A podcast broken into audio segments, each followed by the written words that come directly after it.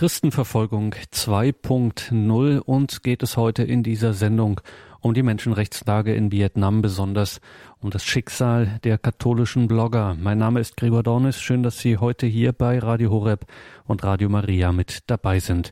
In dieser Sendung sprechen wir mit den Bloggern Dr. Josef Bordat und Dr. Tan Nguyen Brem. Selten erreichen uns aus Vietnam Nachrichten, schon gar nicht in Sachen Religions- und Meinungsfreiheit. Dabei ist die Lage mehr als angespannt. Wer sich mal die Mühe macht, auf eigene Faust zu recherchieren, der stößt da auf äußerst beunruhigende Meldungen. In Deutschland macht Dr. Tan Nguyen Brem seit Jahren im Netz auf die Lage in seinem Heimatland aufmerksam. Mit ihm sprechen wir gleich in dieser Sendung. Zuvor hat Dr. Josef Bordert das Wort. Der Blogger und Philosoph, der auch als Autor des Buches Gewissen, ein katholischer Standpunkt, für Aufmerksamkeit sorgte. Er, Josef Bordert, engagiert sich seit kurzem auch für seine verfolgten Bloggerkollegen in Vietnam.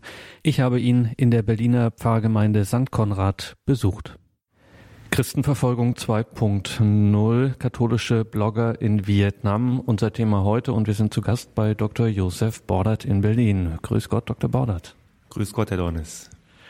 Ja, Sie haben sich zu diesem Thema intensiv engagiert und uns dazu ein paar Gedanken mitgebracht. Wir freuen uns darauf, Ihnen zuhören zu dürfen. Ja, Christenverfolgung in Vietnam. Zunächst äh, muss man sagen, dass die derzeitige Christenverfolgung ein weltweites Phänomen ist, vor allem in der islamischen Welt, also dort, wo der Islam die Religion der Mehrheit ist, also in Nordafrika, auf der arabischen Halbinsel, im Nahen und Mittleren Osten, auch in Indonesien und auch in der Türkei. Überall dort haben es Christen schwer.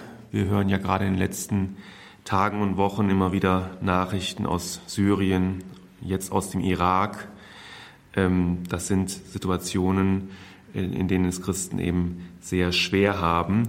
Vietnam ist nun eines der Länder, die nicht vom Islam dominiert sind, in denen es aber trotzdem Christenverfolgung gibt und in denen die Christenverfolgung auch besonders schlimm ist. Nicht ganz so schlimm wie Nordkorea, wo die Verfolgung nicht nur die Verfolgung von Christen, sondern von Andersdenkenden insgesamt seit Jahren am schlimmsten ist, aber doch zunehmend und besorgniserregend, vor allem weil es die gesamte Menschenrechtslage im Land betrifft.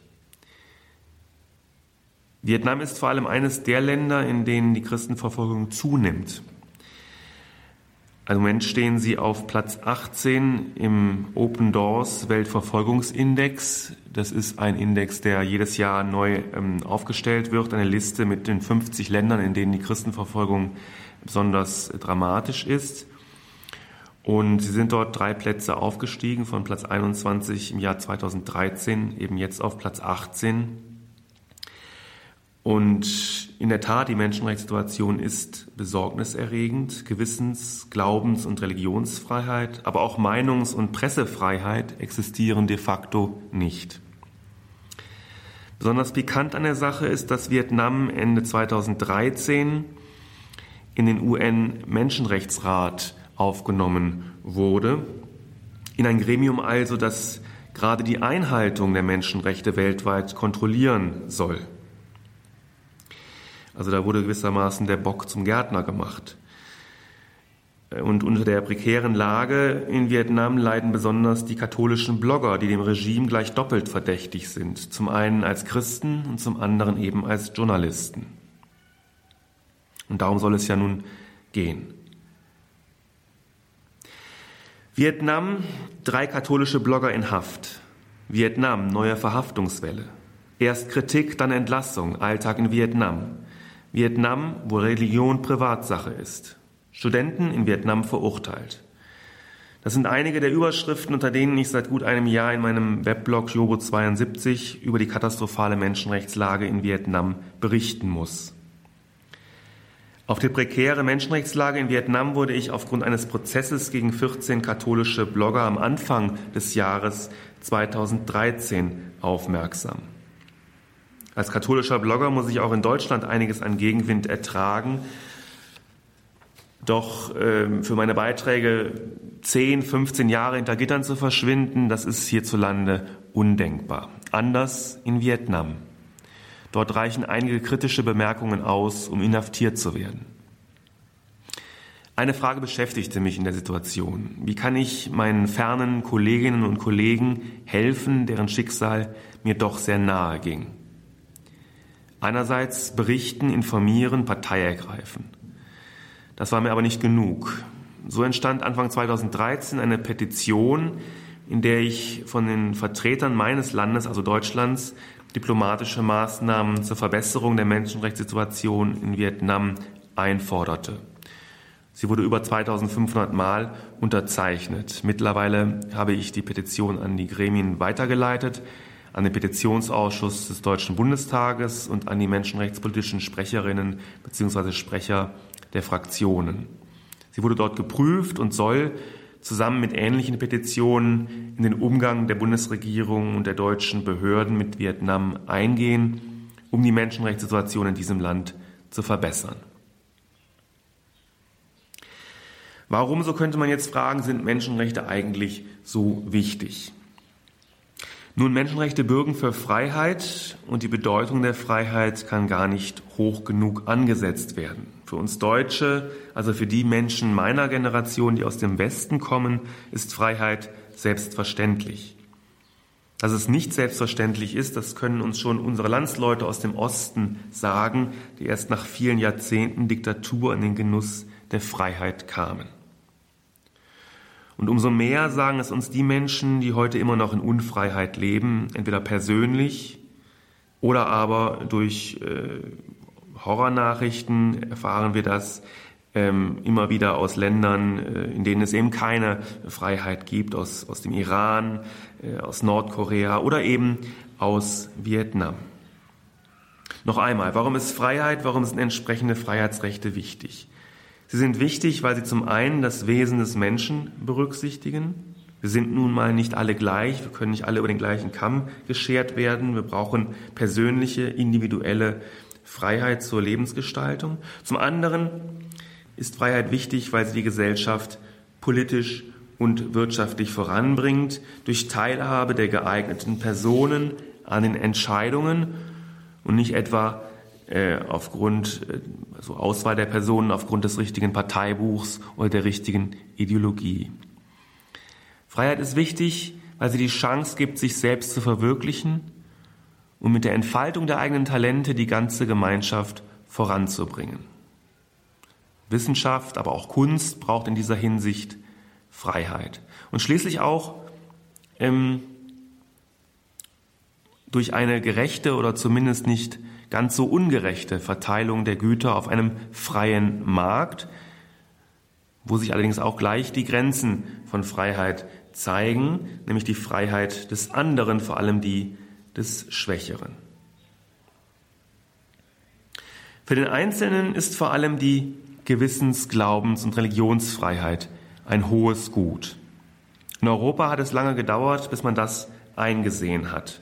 Auch die katholische Kirche hat lange gebraucht, um die Gewissens-, Glaubens- und Religionsfreiheit anzuerkennen. Im Grunde ist das erst im Zweiten Vatikanischen Konzil passiert, vorher eher nicht. Dabei ist die Gewissens-, Glaubens- und Religionsfreiheit ein zentrales, herausragendes, elementares und bezogen auf die Entstehung der Menschenrechtsidee ein ursprüngliches Menschenrecht, und die Menschenrechte selbst lassen sich ohne das christliche Menschenbild und die besondere Würde des Menschen als ebenbildliches Geschöpf Gottes gar nicht verstehen. Christliches Gedankengut zeigt sich dann auch überall im Kontext der liberalen Menschenrechte in der Entwicklung, dem Wesen und dem Geltungsanspruch dessen, was als Freiheit von staatlicher Allmacht definiert wird. Es zeigt sich in Leib- und Lebensrechten, wie etwa im Folterverbot und es liegt der Gleichberechtigung zugrunde, die darauf basiert, dass wir Menschen alle vor Gott gleich sind, auch wenn wir unterschiedlich aussehen, unterschiedliche Fähigkeiten haben und ein unterschiedliches Glauben. In diesem Bewusstsein kann man niemanden von den Menschenrechten ausschließen. Wer immer das tut, auch wenn er meint, damit die Kirche zu vertreten, handelt unchristlich. Das bedeutet nicht, dass man als Christ oder dass die Kirche insgesamt nicht eine klare Vorstellung von Gut und Böse haben sollte, von Wahrheit und Irrtum. Es bedeutet nicht, dass alles gleichgültig ist, ins Belieben des Menschen gestellt, ganz und gar nicht. Es gebietet aber Toleranz, es gebietet den anderen als Person zu achten und dieser menschlichen Person auch dann ein Minimum an Rechten zuzubilligen, wenn und soweit ihre Vorstellungen derart von der Position des Staates oder der Kirche oder der Gemeinschaft abweichen, dass sie aus der Sicht von Staat, Kirche und Gemeinschaft nichts Respektables an ihr finden lässt. Auch dann soll dieser Mensch frei sein, soll dieser Mensch seine Meinung sagen dürfen, soll dieser Mensch leben. Die Trennung von Person und Position oder negativ gesagt von Sünder und Sünde ist ein Grundgedanke der christlichen Ethik, die sich in der Forderung nach Toleranz wiederfinden lässt. Die vielen Freiheiten in Politik, Wissenschaft, Medien und Kunst, das macht nicht zuletzt ein Blick in die Entwicklungsgeschichte der Menschenrechtsidee deutlich, gründen auf der einen elementaren Freiheit der Gewissens-, Glaubens- und Religionsfreiheit. Dies lässt sich historisch zurückverfolgen bis zum Exodus des jüdischen Volkes, in der sich die erste kollektive Freiheitsbewegung der Geschichte manifestiert, deren Motiv auch in der religiösen Integrität der Israeliten liegt. Dann zeigt es sich in der Reformation, als Luther sein Gewissen bemüht und für sein Bekenntnis schließlich Anerkennung erwirkt. Bis zur echten Gewissens-, Glaubens- und Religionsfreiheit sollte es zwar noch einige Jahrhunderte dauern, aber immerhin wurde Mitte des 16. Jahrhunderts in Augsburg der Grundstein gelegt. Die Reformation ist die Urform des neuzeitlichen Widerstands gegen missbrauchte Macht. Man nennt die Menschen, die Luther folgten, bis heute auch Protestanten, also Widerständische. Und in diesem Sinne bin ich auch Protestant. Der Staatsrechtler Jelinek sieht in der Gewissens-, Glaubens- und Religionsfreiheit das Ursprungsrecht der verfassungsmäßig gewährten Grundrechte. Und der in Religionsfragen eher unverdächtige Marxist Ernst Bloch meint, die Bedeutung der Glaubensfreiheit kann daran gemessen werden, dass in ihr der erste Keim zur Erklärung der übrigen Menschenrechte enthalten ist. Kurzum, Ringen um Freiheit war und ist zunächst das Ringen um Gewissens-, Glaubens- und Religionsfreiheit. Auch in Vietnam. Für die Gemeinschaft ist zudem vor allem die Meinungs- und Pressefreiheit wichtig. Sie ermöglicht die Kritik der Zustände und damit die Bereitstellung von Lösungsansätzen zu ihrer Verbesserung. Deswegen laufen in Diktaturen bestimmte Dinge so katastrophal schief, weil sich keiner traut, etwas dagegen zu sagen. Um das zu wissen, muss man noch nicht mal Demokrat sein. Auch ein guter König verlangt von seinen Beratern Ehrlichkeit. Denn irgendwann wird das Schweigen und Heucheln von der Realität bestraft. Bei den katholischen Bloggern, von denen äh, eingangs die Rede war, äh, kommt nun beides zusammen ein Mangel an Gewissens-, Glaubens- und Religionsfreiheit sowie ein Mangel an Meinungs- und Pressefreiheit. Das ist in gewisser Weise doppelt schlimm. Sie können nicht katholisch sein und sie können keine Blogger sein. Um ihnen beides zu ermöglichen, dafür habe ich mit vielen anderen gekämpft und tue das auch weiterhin. Ich möchte an einigen Beispielen aufzeigen, wie in Vietnam elementare Menschenrechte mit Füßen getreten werden. In Vietnam sind mehr als 60 religiöse Würdenträger in Haft, nur weil sie religiöse Würdenträger sind. An diese alltägliche Verfolgung hat äh, die Menschenrechtsorganisation International Christian Concern erinnert. Danach werden in Vietnam derzeit mehr als 60 Priester und andere religiöse Würdenträger unter schwierigen Bedingungen, wie es heißt, in Haft gehalten, auf vier Lager im Land verteilt. Ein aus Vietnam stammender Theologe, der in Rom ein Priesterkolleg leitet, bezeichnete Radio Vatikan zufolge den International Christian Concern Bericht als vollkommen glaubwürdig. Es gebe weiterhin klare Einschränkungen der Meinungs- und Gewissensfreiheit in Vietnam. Eine Schlüsselrolle spielt dabei eine Anfang 2013 in Kraft getretene Verordnung zur Umsetzung des Religionsgesetzes, die nach Einschätzung von Open Doors, eine Einrichtung, die sich um verfolgte Christen kümmert und den eingangs schon erwähnten Weltverfolgungsindex herausgibt, die Kontrolle der Kirche zunehmend verschärft.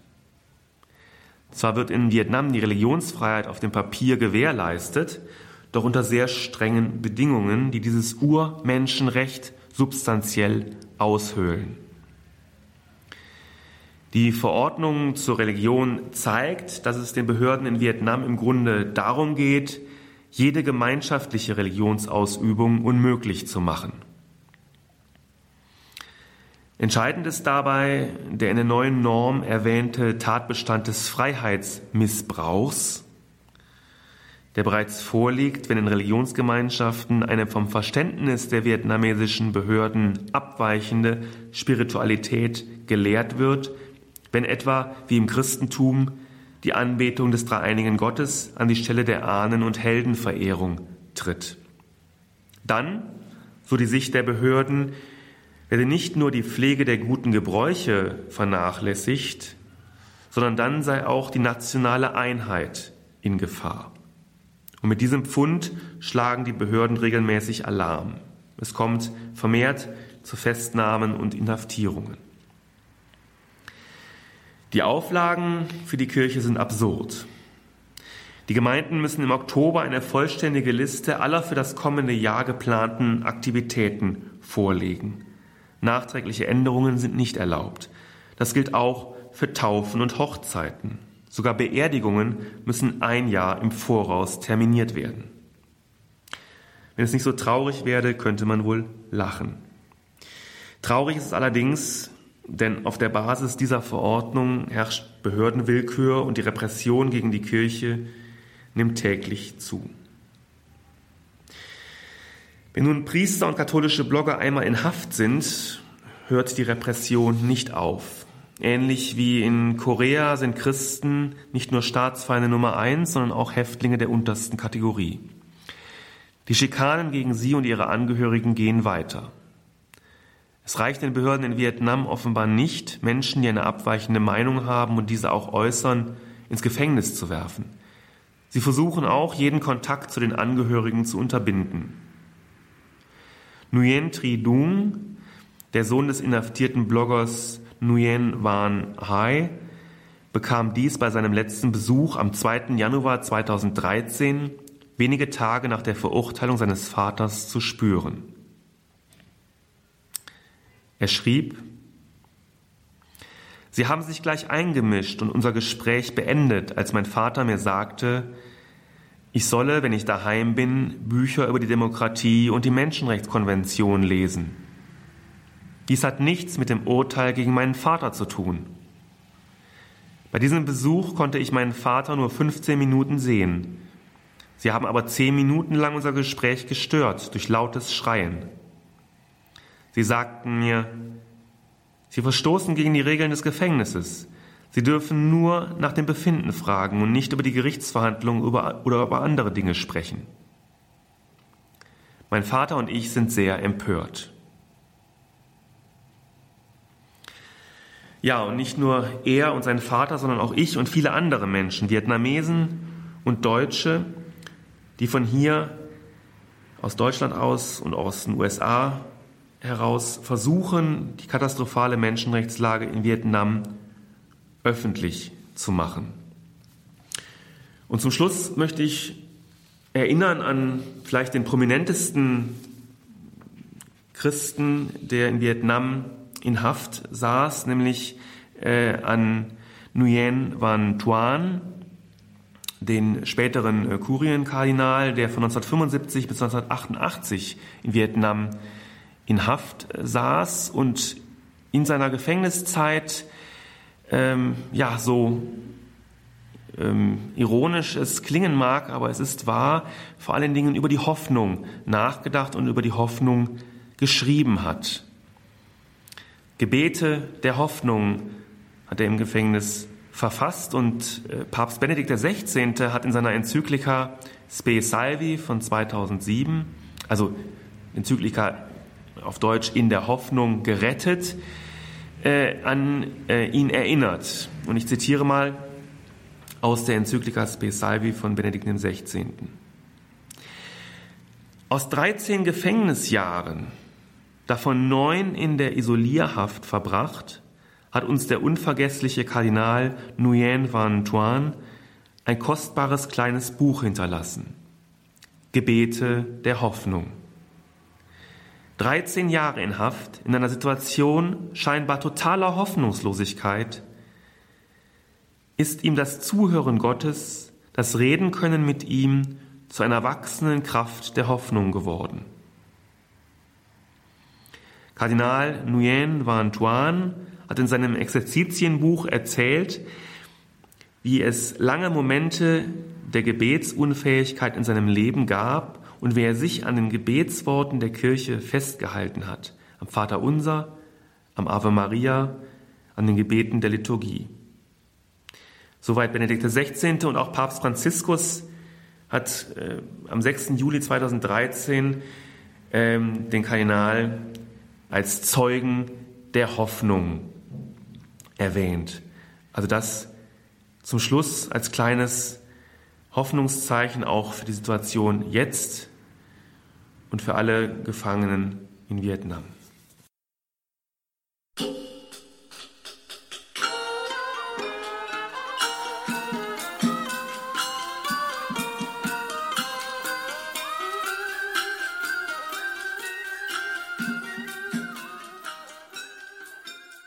Sie haben eingeschaltet bei Radio Horeb und Radio Maria. Eine von der Weltöffentlichkeit kaum bemerkte Christenverfolgung ist heute unser Thema Vietnam. Insbesondere geht es uns um die katholischen Blogger in diesem Land. Dr. Tan Nguyen Brem lebt im bayerischen Manching und bemüht sich seit Jahren um eine verstärkte Öffentlichkeit für die Menschenrechtslage in seinem Heimatland. Unter anderem betreibt er die Website mrvn.org und den Blog infanrix.blogspot.de. Ich habe dieser Tage Dr. Nguyen Brem angerufen und mit ihm gesprochen. Dr. Brem, danke, dass wir Ihnen ein paar Fragen stellen dürfen, dass Sie uns ein wenig die Situation schildern und lebendig werden lassen. Zunächst einmal Grüß Gott, Dr. Brem. Ja, gut, darum vielen Dank für Ihr Interesse an einem Gespräch mit mir. Dr. Brem, zu Ihrer Person. Sie sind promovierter Chemiker. Ja. Sie sind seit 1967 in Deutschland. Sie sind zum Studium gekommen und wie es die politische Situation in Ihrem Heimatland wollte, kehrten Sie dann nicht mehr zurück. Und da das vielleicht für viele unserer Hörer jetzt gar nicht so präsent ist, vielleicht können Sie uns noch mal schildern, wie die politische Situation in Ihrem Heimatland in Vietnam ist. Ja, die allgemeine politische Situation in Vietnam ist, dass dieses Land unter einer kommunistischen Diktatur steht und ab dem 1. Januar dieses Jahres hat Vietnam eine angebliche neue Verfassung, wobei man dann nur mit Mühe finden kann, was neu dran ist. Und wer gehofft hat, dass die Verfassung eine bessere Lage bringen würde, der sieht sich nur getäuscht, wurde alles nur verschärft. Zum einen ist der Artikel Nummer 4 dieser Verfassung, das war in der anderen auch drin, dass nur die kommunistische Partei politisch tätigen darf. Und das hatten sie noch ergänzt damit. Die Partei ist für alle Vietnamesen, für die Nation verantwortlich. Vorher war nur die kommunistische Partei politisch tätigen darf, kommt das dazu, also das Verschärfung des Artikel Nummer 4. Dann haben wir einen Artikel Nummer 14 und da wird die bürgerliche Freiheit und die Menschenrechte eingeschränkt, wenn die nationale Sicherheit und Ordnung gefährdet sind oder wenn man gegen Moral und Sitten verstößt, wobei das nirgendwo sonst gesagt ist, was ist denn die Störung der Ordnung, was ist denn die Gefährdung der Staatssicherheit und was verstößt gegen die Moral, das wird nirgendwo. Das heißt, dass man jedem Menschen sagen kann, du hast gegen die Ordnung verstoßen, wir können dich verhaften. Also ohne dass man begründen muss, was genau hat der getan. Dann kam wir noch ein interessanter Artikel 18 in der Verfassung und dieser Artikel ist einmalig auf der Welt. Nämlich, dass die Polizei und die Armee nur gegenüber der kommunistischen Partei die Treue halten muss, nicht gegenüber dem Volk und nicht gegenüber dem Staat. Und soviel ich weiß, kenne ich keine Verfassung, dass sie den Paragraph hat. Vielleicht habe ich auch nicht alles gelesen, aber mir ist nicht bekannt. Das hat sehr starke Folge, dass ein Push in Vietnam als verfassungswidrig angesehen wird. Das heißt, sie sichern sich schon mal gegen einen möglichen militärischen Putsch. Sehen Sie mal, damit, damit hat die KP die Macht in Vietnam zementiert. Es gibt insgesamt 117 Artikel, aber ich wollte diese drei, diese drei erwähnen, damit man auch sehen kann, was dahinter steckt. Also auch hier haben wir wieder ein Phänomen, das den unteren Ebenen in diesem diktatorischen System gar nicht groß befohlen werden muss und genaue Anweisungen gegeben werden, wer jetzt äh, wann, wie und aus welchen Gründen festzunehmen ist, sondern es wird schon auf der Ebene jetzt, wie Sie sagen, der Polizei eine sehr, sehr große Macht eigentlich und äh, quasi eine Freiheit gegeben, diese absolute Macht durchzusetzen, ohne jetzt auf lange Wege, auf lange bürokratische Wege oder ähnliches zurückgreifen zu müssen. Sie kann willkürlich handeln. Ja, das ist ja die Stärke der Polizei, im Notfall auch der Armee in Vietnam. Die Armee hat bis heute nicht eingegriffen, weil es noch keine Notwendigkeit besteht. Das Land Vietnam hat knapp über 90 Millionen Einwohner und circa eine Million davon sind Polizisten. Da wurde irgendwann mal ein Gerichtsverfahren dann äh, angehängt, die werden sie beschuldigt gegen die Staatsordnung oder gegen was anderes noch, gegen die Sitte und gegen die nationale Sicherheit verstoßen zu haben.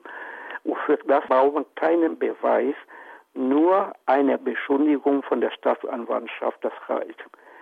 Manche äh, Vorhabstehende haben einen Rechtsanwalt, und diese Anwender haben nur die Pflicht, die Mandanten zu überreden, unterschreibst du deine Schulderklärung, dann wirst du früher freigelassen. Es gibt keine Verteidigung in dem Sinne, wie man in Deutschland kennt. Die man sagt, ja komm, mach dir kein Theater, wenn du das nicht unterschreibst, bist du ewig im Gefängnis, wenn du unterschreibst, tut mir leid, ich was Falsches gemacht habe, dann bist du in 14 Tagen wieder raus. Und ich muss allen bis heute ausnahmslos verhafteten in Vietnam Männern und Frauen meine Bewunderung zukommen lassen. Kein einziger hat bis heute was unterschrieben. Die sagen, ist so sieben Jahre Gefängnis, ja, dann sitzt du sieben Jahre Gefängnis, ich unterschreibe nichts. Und das ist wirklich sehr, sehr mutige Leute. Ich weiß nicht, wenn ich in der gleichen Situation wäre, ob ich schon unterschrieben hätte. Wissen Sie etwas über die Haftbedingungen vor Ort?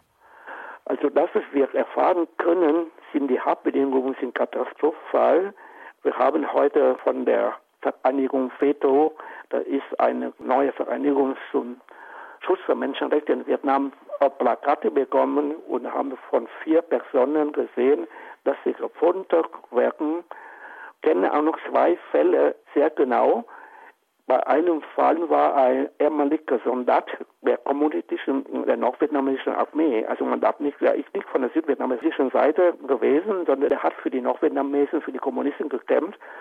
Denn er wurde Chemielehrer und im Laufe der Zeit hat er sich von der KP distanziert und auch kritische Worte gesprochen. Man hat ihn verhaftet und Gefängnis gesteckt. Im Gefängnis hat der Magenkrebs bekommen und man hat ihm die Therapie verweigert, sodass er gestorben ist. Wir haben hier glücklicherweise in Stuttgart einen Arzt, der hat auch glücklicherweise einen Teil von der Krankenakte bekommen und hat analysiert und sagt, der Mann ist an Magenkrebs gestorben. Aber das ist eher ein Ausnahmefall, dass man das etwas erfahren kann. Die gesamte Krankenakte von diesem Mann bleibt trotzdem im Verschluss. Ist nur ein kleiner Ausschnitt davon bekannt geworden. Bei dem zweiten Fall handelt es sich um eine 29-jährige Gewerkschaftlerin. Sie hat sich für die Arbeiterrechte eingesetzt und wurde zu sieben Jahren Gefängnis verurteilt. Bei ihr hat sie den Verdacht auf Brustkrebs, aber eine Untersuchung wurde ihr bis heute verweigert. Das heißt, der Frau kann das gleiche Schicksal passieren wie dem anderen Mann. Bei der jungen Frau haben wir vielleicht nur ein bisschen Glück gehabt, dass ihre Mutter geschafft hat, ins Ausland zu kommen und im Ausland die Informationen zu geben. Und sie hat erzählt, dass ihre Tochter in einem Gericht 1700 Kilometer weg von ihrem Wohnort entfernt zu sieben Jahren Strafe verurteilt. Bei dem Prozess war weder Rechtsanwender noch Zeugen noch irgendwas zugelassen, sondern Geheimprozess und die Familie erfuhr zwei Tage später von dem Urteil. Sie hatte nicht einmal eine Chance gehabt, hinzugehen und dem Prozess beizuwohnen.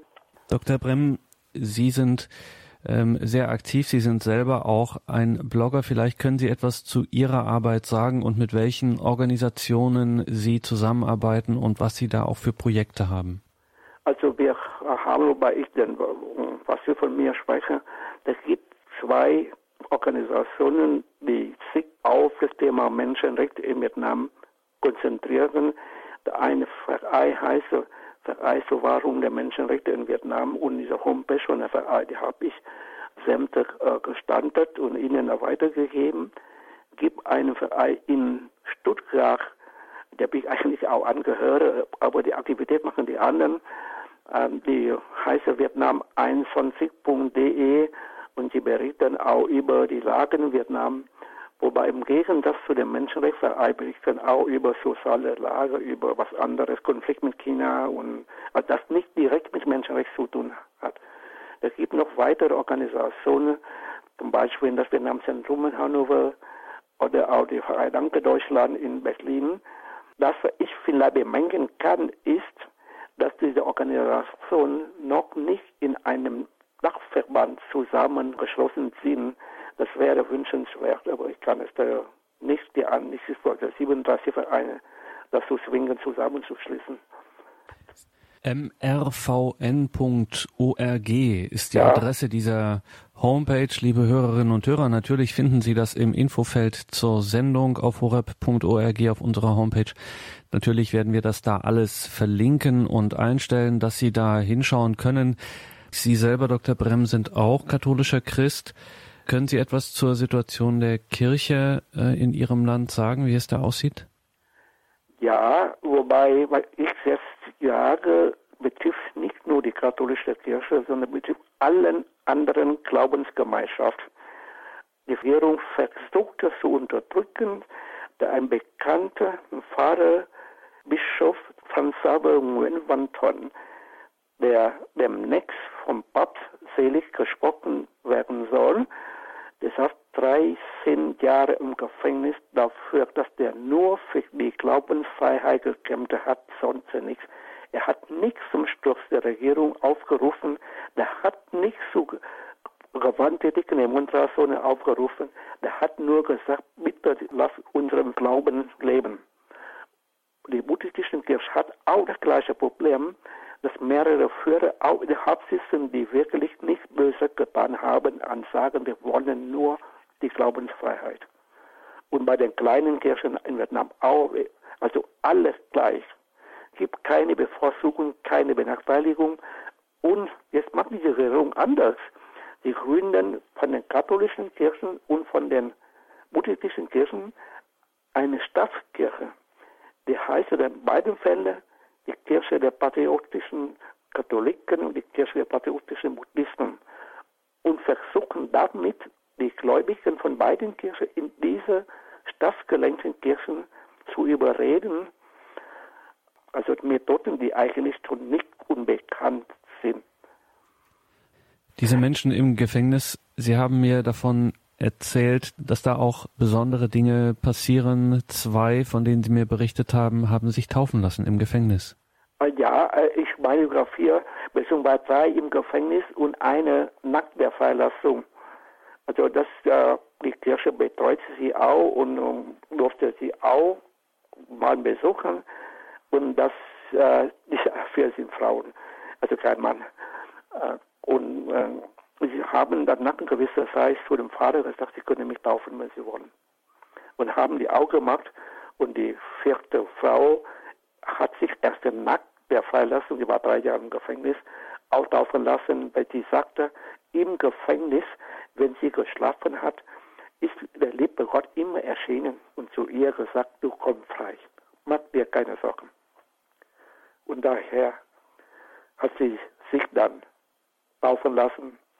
Sie hat auch schon geheiratet unter der katholischen Hochzeit und jetzt aber ist sie vor ein paar Monaten hat sie ein Baby bekommen und kann man verstehen, dass sie sich nicht engagieren kann mhm. im Moment. Unglaubliche Geschichten. Wir sprechen über die Situation der Blogger, der Verfolgten, der verhafteten äh, Blogger in Vietnam mit Dr. Tan Nguyen Brem. Dr. Brem, ein zentrales. Wort, um auf Kardinal Van zurückzukommen, hieß Hoffnung. Ähm, es war eine, wie es bei ihm hieß, Botschaft der Freude aus dem Gefängnis. Und wir haben, wenn ich auch an die Erfahrung dieser Frau, die sich dann hat taufen lassen, dass sie im dunkelsten Gefängnis wo eigentlich alles aussichtslos scheint, wo man völlig ausgeliefert ist, wo nichts mehr möglich ist, dann dieser Anruf Gottes kommt und diese Hoffnung aufkeimt. An Sie die persönliche Frage, Dr. Brem, haben Sie denn eine Hoffnung, dass sich die Situation bessert? Also ich sage, man muss von zwei Sachen äh, sprechen. Zu einem ist die persönliche Überzeugung. Da sage ich ja, immer mit dem Gedanken, die Hoffnung stirbt zuletzt eine Einschätzung der Realität sehe ich schon ein bisschen schwach. Aber ich sagte, sobald nur an Spuren einer Hoffnung noch besteht, muss man sich daran festklammern. Und wer hat in Deutschland vor 1989 gedacht, dass die Mauer zusammenbrechen würde? Und plötzlich ist die Mauer weg. Also man sollte nie sagen, wir haben keine Hoffnung, man soll sagen, sobald man hoffen kann und darf, muss man die Hoffnung am Leben erhalten.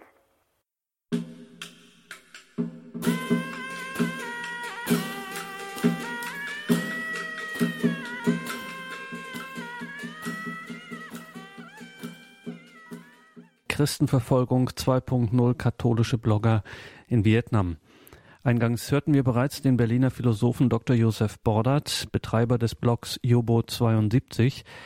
Er ist vor einiger Zeit auf das Schicksal seiner Kollegen in Vietnam aufmerksam geworden und hat sich für sie engagiert. Ich habe Josef Bordert in Berlin besucht und mit ihm sowohl über sein konkretes Engagement als auch allgemein über das Thema Menschenrechte und Meinungsfreiheit gesprochen. Ähm, es geht Ihnen, wie wir auch aus Ihren Ausführungen gehört haben, grundsätzlich um Fragen der Menschenrechte. Ja, genau, das ist richtig. Also zum einen natürlich die Situation von Bloggern, also quasi von Kolleginnen und Kollegen, das ist der erste Punkt. Und das zweite ist allgemein die Situation äh, der Menschenrechte. Dieses Phänomen der äh, Blogger scheint ja, oder des Bloggens überhaupt, scheint ja gerade in diesen Fragen der Menschenrechte, wenn sie eben bedroht sind in bestimmten Regionen der Welt, ähm, eine besondere Gefahr darzustellen für diktatorische Verhältnisse, sagen wir es mal so platt und allgemein, weil im Grunde hier eine Öffentlichkeit hergestellt werden kann, die nicht den Umweg über Zeitungen braucht, über Fernsehen, andere Medien, Radio, sondern hier kann man direkt ins Internet einsteigen und irgendwie scheint es auch nicht zu gelingen, trotz aller Versuche, Internetsperren etc., das ganz zu unterbinden. Ja, genau. Es lässt sich eben schwer kontrollieren. Wenn ich herkömmliche Medien habe, die kann ich sozusagen, ähm, ja, da kann ich Verbote ähm, erteilen oder ich kann Fernsehsender besetzen oder Zeitungsredaktionen äh, kann ich besetzen oder Redakteure verhaften, was auch immer. Da kann ich gegen vorgehen als Diktator. Ähm, Bloggen, das ist halt eine Sache für jeden. Es ist unglaublich leicht, sich einen Blog einzurichten. Also wenn ich das geschafft habe, dann wird das jeder andere auch schaffen. Innerhalb von fünf Minuten hat man so einen Blog eingerichtet und kann also starten. Äh, und damit äh, wird die Sache für das diktatorische Regime äh, unübersichtlich, denn an jeder Ecke, zu jeder Zeit können neue Blogs entstehen und können eben für die Menschenrechte, für die Situation im Lande ähm, Aufmerksamkeit weltweit an sich ziehen.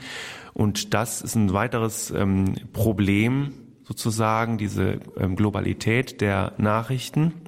Und ja, es wird eben einerseits ist es eine Riesenchance für ähm, die Bevölkerung, für das äh, Volk, sich zu äußern. Andererseits ist es ein Risiko, eine Gefahr für einen Diktator, der eben Information, das ist ja ein ganz wichtiges Gut, eben äh, ja, monopolisieren will, nämlich bei sich selbst.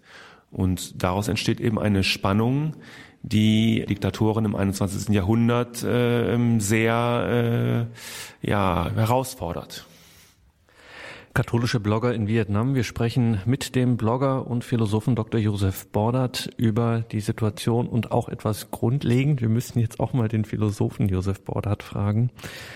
Das klassische Argument von Regimen ist ja äh, immer ein, ein angenommenes oder postuliertes Gemeinwohl dem sich gewisse für uns übliche Freiheiten eben äh, zu unterwerfen haben. Das ist dann halt nicht üblich. Also wenn wir zum Beispiel an die jüngere deutsche Vergangenheit denken, es gab eben äh, den Slogan Alles zum Wohl des Volkes und mein Arbeitsplatz ist mein Kampfplatz für den Frieden und diese ganzen Sachen. Und da kann man eben nicht, äh, sozusagen, wenn man da bestimmte Grenzen überschreitet, dann wird man zum Reaktionär oder Konterrevolutionär. Das ist ja immer das Argument. Und ähm, dann wird mit dem Finger auf unsere westliche Welt gezeigt und gesagt, guckt mal, ihr habt doch auch Einschränkungen. Also ihr macht das doch auch, äh, Beschränkungen der Freiheit. Wo ist denn hier die Grenze? Also wo setzt die nicht mehr zu hinterfragende Geltung der fundamentalen Menschenrechte ein? Also wo ist das klare und unwiderlegbare Argument, dass eben dieses äh, große und tolle angenommene Gemeinwohl eben diese Freiheiten nicht einschränken kann und darf? Unter gar keinen Umständen und mit welchem angenommenen Superziel am Ende der Zeit noch immer? Ja, natürlich eine große Frage. Also zunächst mal ist es so, dass es eins der äh, spannendsten Themen überhaupt der äh, politischen Philosophie ist, das Verhältnis von Individuum und Gemeinschaft. Äh, da gibt es unterschiedliche Lösungsansätze. Wir im Westen haben uns nach einer langen äh, Geschichte für das Primat des Individuums entschieden. Das hat durchaus auch Wurzeln in der christlichen Philosophie, gründet letztlich im Begriff der Menschenwürde. Und das ist auch ein Begriff, den ich als zentral ansehen würde für die Verhältnisbestimmung und für den Geltungscharakter von Menschenrechten. Sicherlich ist es so, dass Freiheiten eingeschränkt werden müssen. Absolute Freiheit kann es gar nicht geben. Das wäre wär auch nicht gut. Es gibt ja auch schon objektive Einschränkungen der menschlichen Freiheit. Aber auch, es muss auch äh, staatlicherseits Einschränkungen äh, geben, um eben das äh, Gemeinwohl zu fördern. Allerdings darf das nicht niemals zu Lasten der Würde des Menschen gehen. Das ist also ein Grundsatz, den wir eigentlich im Westen äh, übergreifend äh, formuliert haben. Und somit wäre immer zu schauen, wenn Freiheiten eingeschränkt werden, wer ist betroffen, ist es wirklich das geringstmögliche Mittel, um bestimmte Missstände abzustellen? Und wie kann ich dem Einzelnen, der betroffen ist von einer Freiheitseinschränkung, doch noch entgegenkommen? Ich denke zum Beispiel an, an Eigentum. Eigentum ist ein, ein Menschenrecht, dass man Eigentum haben kann, dass man damit äh, machen kann, erstmal, was man denkt, was man will. Andererseits gibt es eben die Verpflichtung äh, des Eigentums für das Gemeinwohl und damit gibt es eben auch die Möglichkeit zur Enteignung. Allerdings, und das ist wiederum das Zugeständnis zum Einzelnen niemals entschädigungslos. Also so äh, gibt es verschiedene Beispiele, wie also unser Grundgesetz äh, auch in Deutschland versucht, das auszutarieren, dieses äh, Verhältnis. Und wir haben ja im Westen die große Debatte auch Freiheit versus Sicherheit. Auch da hat es ja die, die Frage gegeben, wie, wie muss man unter Umständen Freiheiten einschränken, um in, in Zeiten des Terrorismus eben die Sicherheit zu wahren. Aber auch da ist man doch eher ähm, auf den Nenner gekommen, dass es äh, nicht darum gehen kann, jetzt die Freiheit generell einzuschränken, sondern dass Sicherheit auch über Freiheit entstehen kann. Ähm, hört sich paradox an, kann aber durchaus äh, erfolgreich sein. Also Freiheiten dürfen niemals aufgegeben werden, weil man eben Gemeinwohl zu einem Selbstzweck erklärt hat. Es ist immer so, dass man die Freiheit des Einzelnen und die Würde des, des Einzelnen eben zu beachten hat. Das ist sozusagen ein Konsens im, im Westen.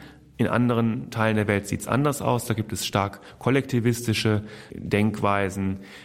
Das können Stammeskulturen sein, das können aber auch religiös äh, fundierte Regime sein oder eben ja kommunistische, altstalinistische Regime wie in Vietnam oder wie in Nordkorea vor allem.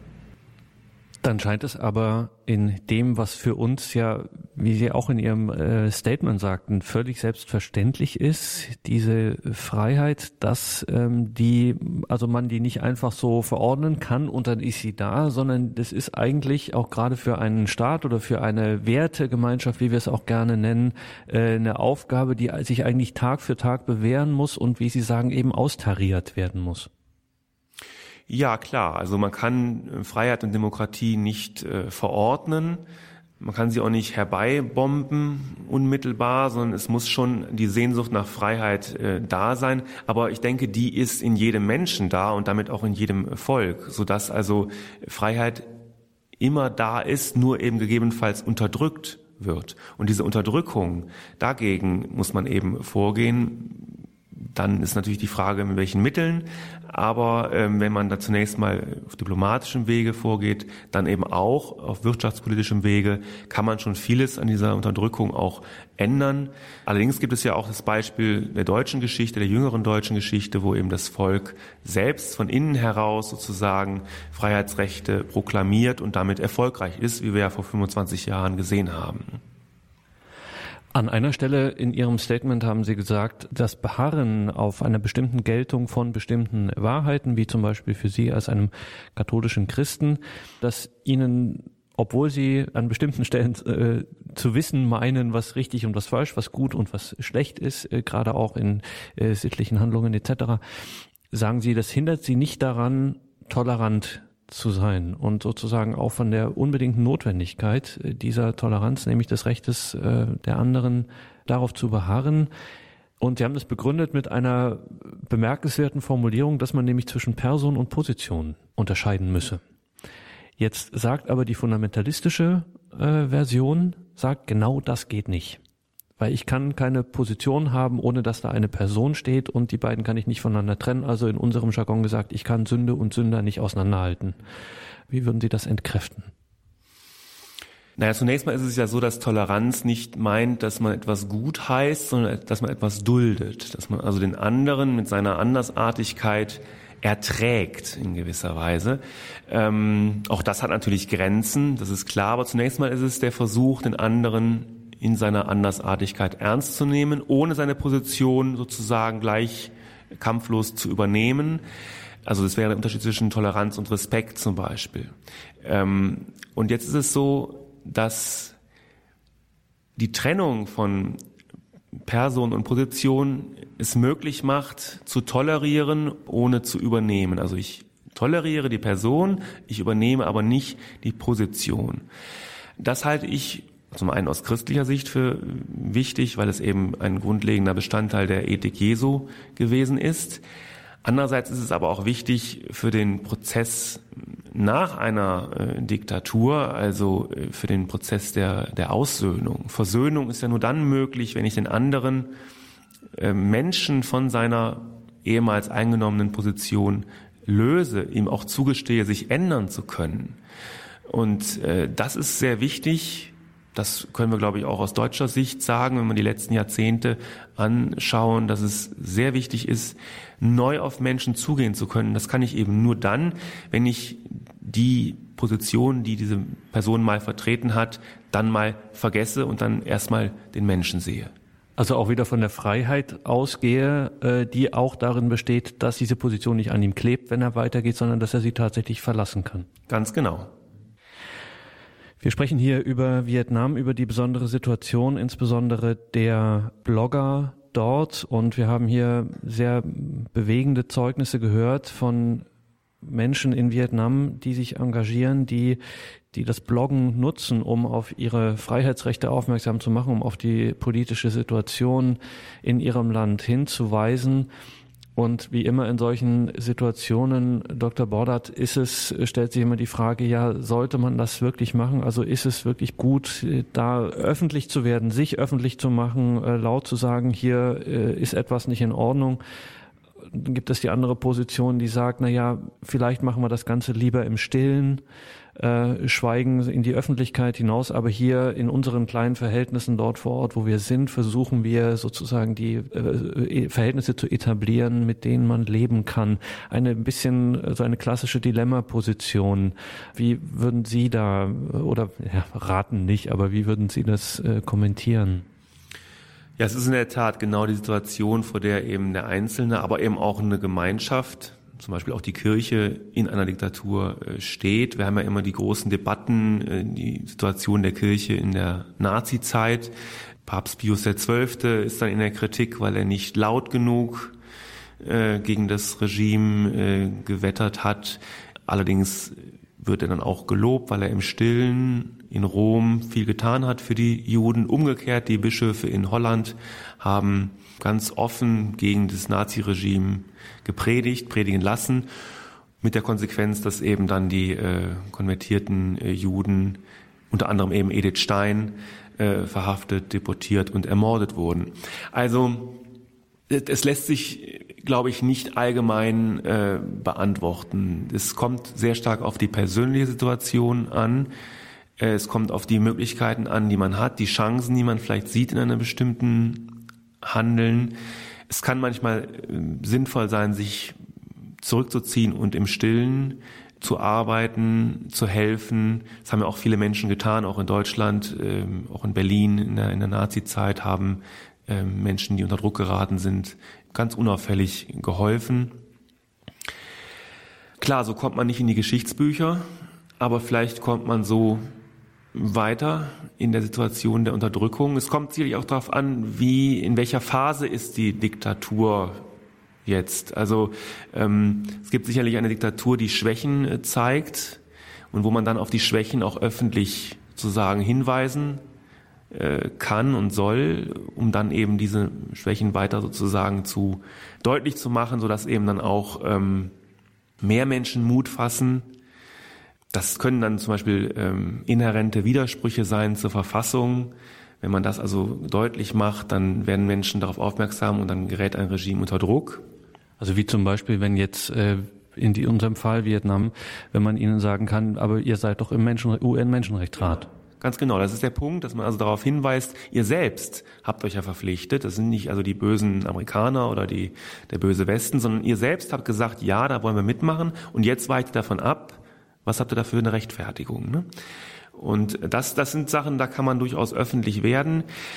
Ähm, also ich habe Hochachtung vor allen Menschen, die trotz des Drucks ähm, nicht schweigen, die in die Öffentlichkeit gehen. Ich weiß nicht, ob ich persönlich den Mut hätte, aber äh, das ist schon beeindruckend, auch wenn ich die ähm, Kollegen sehe, die Bloggerinnen und Blogger, die jetzt da in, in, inhaftiert sind. Das sind sicherlich Menschen, äh, wo wir auch hier in Deutschland als, als katholische Blogger uns eine Scheibe abschneiden können. Andererseits, wie gesagt, man kann auch niemanden zum Heldentum äh, raten. Das muss dann auch eine persönliche Entscheidung äh, sein. Und ich kenne die Situation in Vietnam jetzt nicht äh, so gut, dass ich jetzt sagen kann, die Strategie ist erfolgreicher oder die andere. Es gibt für beides historische Beispiele. Gibt ja dieses ähm, berühmte ähm, Lehrstück von Bertolt Brecht, Maßnahmen gegen die Gewalt, wo also ähm, ein Herrscher den, den Diener immer wieder fragt, wirst du mir dienen? Und er sagt nichts, er schweigt. Ähm, er dient ihm aber de facto und am Ende, als der gestorben ist, der, der Herr, da sagt er eben Nein. Also kann man natürlich sagen, ja gut, äh, wenn, wenn die Diktatur vorbei ist, dann hat jeder plötzlich den Mut zum Widerstand. Andererseits muss man auch sehen, welche Möglichkeiten hat man, gegen Panzer anzukämpfen, wenn man dort steht, sozusagen äh, ohne äh, Möglichkeit der Verteidigung. Also es sind viele Aspekte, die in so eine Entscheidung einfließen. Ich habe große Achtung, Hochachtung von Menschen, die Widerstand leisten. Ich verstehe aber auch, dass Menschen sagen, ich habe Familie, ich, das ist sozusagen für mich meine Pflicht jetzt im Moment und ich will versuchen, im Stillen das Mögliche zu tun, aber ich gehe nicht so sehr in die Öffentlichkeit. Wir haben jetzt in diesem Gespräch auch sehr grundsätzlich gesprochen, weil natürlich das Ihr äh, vorrangiges Interesse ist. Sie sind im Grunde ein ähm, äh, jemand, der sich eben für Menschenrechte interessiert ähm, und sich da auch engagiert. Insofern, Sie sind jetzt nicht ein Vietnam-Experte im strengen Sinn, sondern Sie sind eben über Ihre Arbeit dazu gekommen. Wir müssen trotzdem fragen, natürlich kommen dann Kontakte zustande und äh, man gerät so ein bisschen in die Community hinein. Wie sind da Ihre Erfahrungen mit, der, mit den vietnamesischen Christen hier vor allem? Ja, sehr positiv. Aber ich muss nochmal betonen, dass mich wirklich das Thema jetzt angesprochen hat. Einerseits die Blogger, die Kollegen, die in, äh, im Gefängnis sitzen und zum anderen eben das Thema ähm, Christenverfolgung, Religionsfreiheit, Menschenrechte, dieser Themenkomplex äh, allgemein. Ähm, aber dadurch, dass ich mich jetzt halt für Vietnam engagiert habe, auch äh, sind Kontakte entstanden, sowohl hier zur ähm, äh, katholischen äh, vietnamesischen Mission, die bestanden zwar vorher schon, ähm, aber diese haben sich nochmal etwas äh, vertiefen können. Und zum anderen habe ich äh, sehr netten Kontakt mit dem äh, Bundesverband der vietnamesischen Flüchtlinge in Deutschland. Das sind ja hauptsächlich Menschen, die eben zu des Vietnamkrieges als sogenannte Boat People nach Deutschland kamen, geflohen sind. Ja, das ist also ein sehr netter Kontakt. Ich bin dort auch schon auf einer Veranstaltung gewesen und durfte dort über Menschenrechte sprechen und ähm, habe also die Vietnamesen als sehr freundliche, nette ähm, Menschen kennengelernt, die sehr engagiert sind, natürlich, die auch sehr geschlossen sind in ihrer Haltung. Und man kann nur diesen Menschen hier in Deutschland alles Gute wünschen, aber eben auch für ihre Heimat.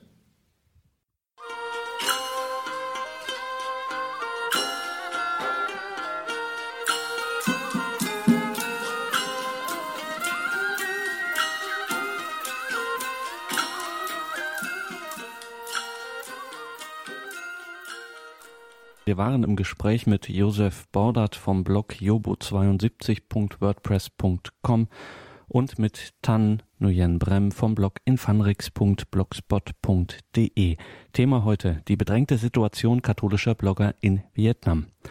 Liebe Hörerinnen und Hörer, außer dem üblichen Hinweis auf unseren CD-Dienst und den Podcast von horeb.org muss ich dieses Mal lautstarker und nachdrücklicher als sonst auf das Infofeld zu dieser Sendung im Tagesprogramm verweisen. Schauen Sie dort hinein und folgen Sie den unzähligen Links, die dort für Sie bereitstehen erwarten wichtige Informationen und Hintergründe, von denen wir, wie wir es ja in dieser Sendung festgestellt haben, oft leider allzu wenig wissen. Also horeb.org, Tagesprogramm und das viereckige Infofeld. Da finden Sie neben den Links zu den Blogs Jobo 72 und Infanrix weitere Links. Unter anderem auch zu den Büchern unserer heutigen Gäste. Zum einen Josef Bordatz Gewissen, ein katholischer Standpunkt und Tanoyen Brems Cordula, die Lotusblume, eine Liebesgeschichte in den Wirren des Vietnamkrieges. Liebe Hörerinnen und Hörer, danke fürs Dabeisein, danke für Ihr Interesse an dieser Sendung. Ich darf mich von Ihnen verabschieden und wünsche Ihnen einen gesegneten Abend und eine behütete Nacht. Machen Sie es gut, Ihr Gregor Dornis.